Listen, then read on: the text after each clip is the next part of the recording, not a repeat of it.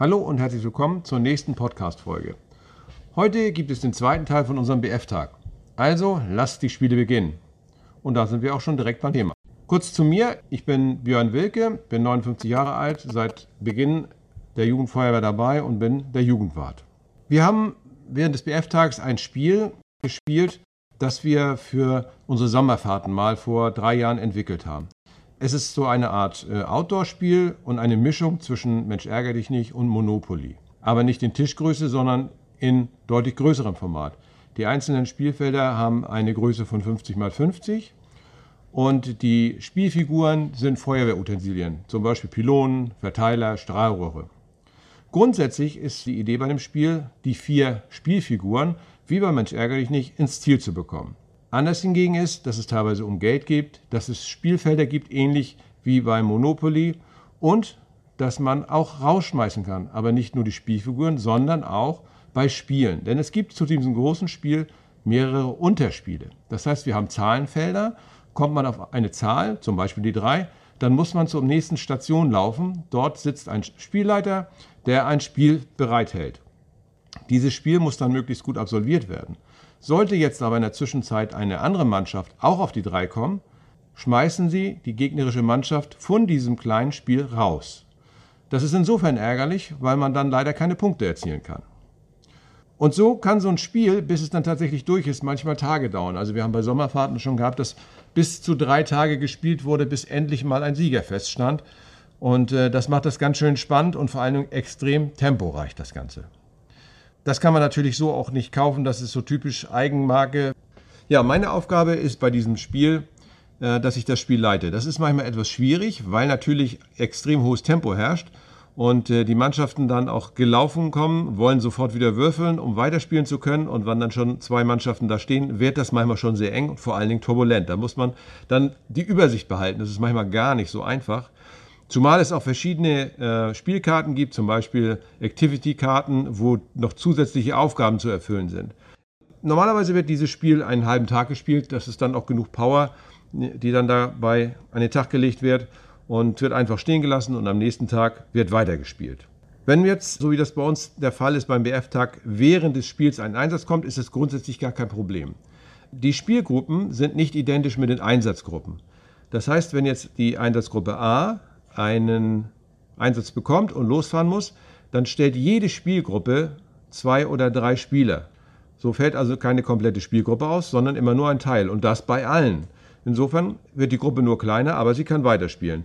Dann ist halt noch mehr Einsatzkraft der einzelnen Mitspieler gefordert. Dieses Spiel hat auch den Vorteil, dass man nie vorhersehen kann, welche Gruppe tatsächlich gewinnt. Man könnte natürlich davon ausgehen, dass die, die ja am kräftigsten sind, am schnellsten sind, viel Sport machen und vielleicht auch vom Alter ein bisschen weiter vorne sind.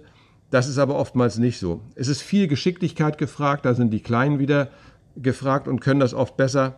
Also man kann am Anfang überhaupt nicht schätzen, die sind die Favoriten oder die anderen, sondern das ist immer wirklich eine Sache, die sich spontan und oft auch unerwartet ergibt. Ohne Glück funktioniert das Ganze auch gar nicht, gerade bei diesen Geschicklichkeitsspielen. Ja, ansonsten kann ich nur sagen, das war sehr spannend, dieses Spiel. Wir haben das also das erste Mal gemacht, dass eben die Einsätze parallel liefen und wir haben uns gefreut, dass es so gut funktioniert hat und gerade dieser Tausch zwischen Einsatz und Spielgruppen war eine echte Herausforderung und hat den Kindern am Anfang viele Fragezeichen ins Gesicht gezaubert, aber nach kurzer Zeit hatte man das begriffen und konnte mit dieser schwierigen Aufgabe dann doch fertig werden. Ja, das war soweit zum BF-Tag. Ja, und welche Station bei diesen ganzen Spielen den Kindern am meisten Spaß gemacht hat, das erzählen sie euch am besten selber. Ich bin Eileen, ich bin 13 Jahre alt und bin schon fast zwei Jahre bei der Jugendfeuerwehr. Was hat dir bis jetzt am meisten gefallen? Mir haben die Einsätze gut gefallen und auch das Spiel. Und der beste Einsatz war die Menschenrettung im Wald. Was sagst du zum Spiel? Ähm, das Spiel hat mir auch gut gefallen und viel Spaß gemacht. Und ja, seid ihr erfolgreich im Spiel? Ja, wir haben einmal gewonnen.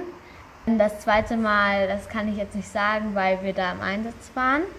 Welche Station macht dir am meisten Spaß?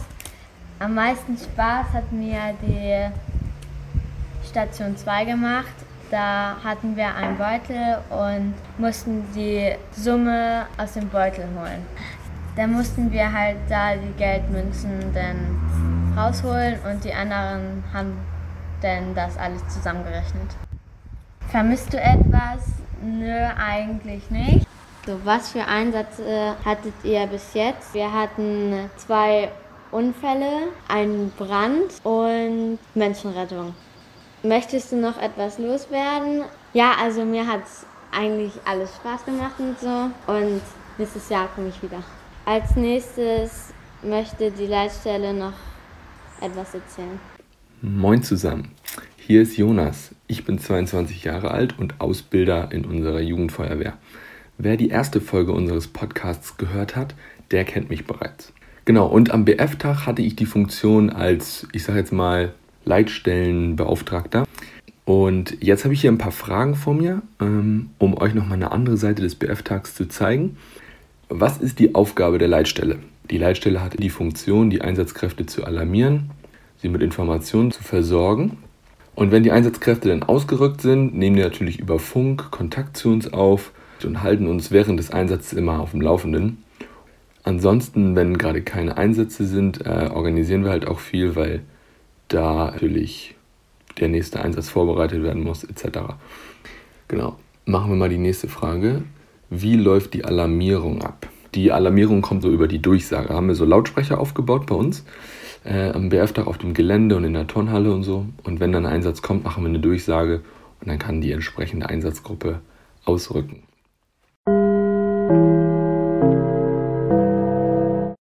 Eine Alarmierung für die Einsatzgruppe A, B und C.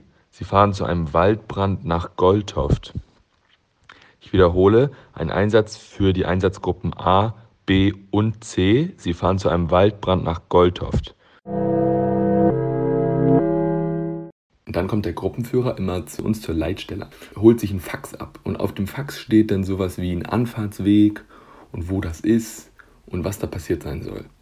Und äh, das sind so wichtigsten, die wichtigsten Infos für ihn als Gruppenführer dann und dann düsen die los. Nächste Frage. Ist es anspruchsvoll, alles zu koordinieren? Äh, ja, also ich meine, Planung ist schon nicht schlecht im Vorwege, nimmt einem einiges an ähm, Nervenkitzel in der Situation dann ab. Also wenn man alles gut vorbereitet, geht's. Aber dennoch, wenn man mehrere Gruppen im Einsatz hat oder eine gerade im Einsatz ist und die andere dann losfährt, ähm, ist manchmal ein bisschen schwierig gleichzeitig zu funken und ein Fax auszugeben.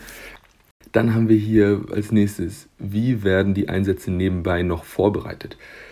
Genau, ähm, wir hatten ja ein paar mehr noch da als Ausbilder und dazu gehörten zum Beispiel Lasse und Florian und die haben hauptsächlich die Einsätze vorbereitet. Sprich, die beiden sind, bevor die Kinder alarmiert wurden, schon mal dahin gefahren und haben es vorbereitet, sodass die Kinder es natürlich nicht mitbekommen.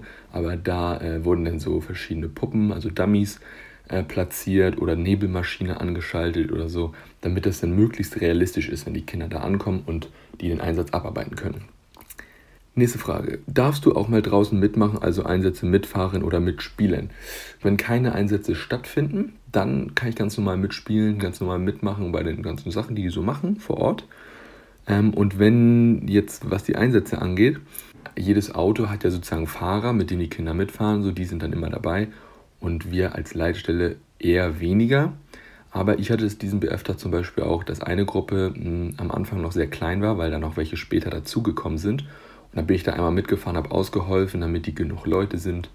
Oder habe auch mal einen Einsatz selber vorbereitet und dann war ich auch mit vor Ort. Also kommt auch vor. Genau, äh, möchtest du noch etwas loswerden? Uh, äh, nö. Doch, also ich bin echt zufrieden mit dem BF-Tag. Hat richtig super geklappt. Ähm, es war eine coole Kombination aus Sommerfahrt und BF-Tag. Ich finde, das war ein Riesenerfolg. Ähm, einen Tag länger zu machen, also diesmal drei Tage zu machen, war auch mega cool.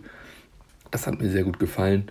Ansonsten hatte ich wieder viel Spaß und äh, ja, freue mich auf den nächsten BF-Tag.